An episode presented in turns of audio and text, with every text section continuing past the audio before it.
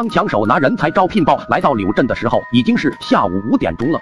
他是到阴阳中医诊所来应聘的。柳镇只是一个有着千儿八百户人家的小镇，阴阳中医诊所就建在镇子外的水塘边，不远处的河堤下还有几座孤零零的坟茔。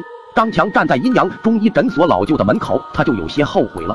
这样患者寥寥的诊所，张强即使应聘成功，工资也不会高到哪里去。听到张强的敲门声，阴阳缓慢地走了出来。阴阳今年五十多岁，身体瘦弱，脸色清白。依张强的行医经验看来，他极有可能是寒邪入体、脾胃失调引起的病症。阴阳弄明白张强的来意，他又看了一眼张强递上来的毕业证书，说道：“好，你跟我来吧。”阴阳的中医诊所是个四合院。阴阳领着张强来到了上房，阴阳将他最近得病需要请一个助手帮忙的情况讲了一遍，然后说道：“工资一个月六千，你看可以吗？”张强在省城的中医院。工作，一月工资才四千七，阴阳一个月给他六千块的工资，这真是让他有些受宠若惊了。张强急忙连说可以。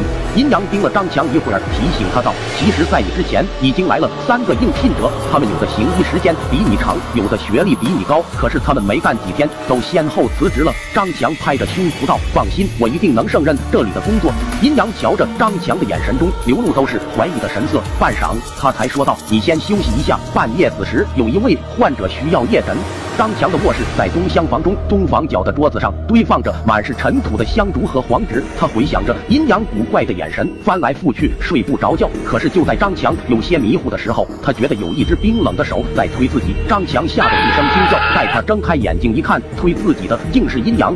阴阳也不说话，只是冲他一摆手。张强看了一眼墙上的老式挂钟，正是半夜十二点，看来是夜诊的时间到了。张强跟着阴阳走进了西厢房，西厢房中没有开灯，借着惨淡的月光，张强发现房子中间挂着一道布帘，布帘子上还有几块暗黄色的脏斑。最瘆人的是，在这屋的地上摆放着一张木床，床上倒放着一个直挺挺的稻草人。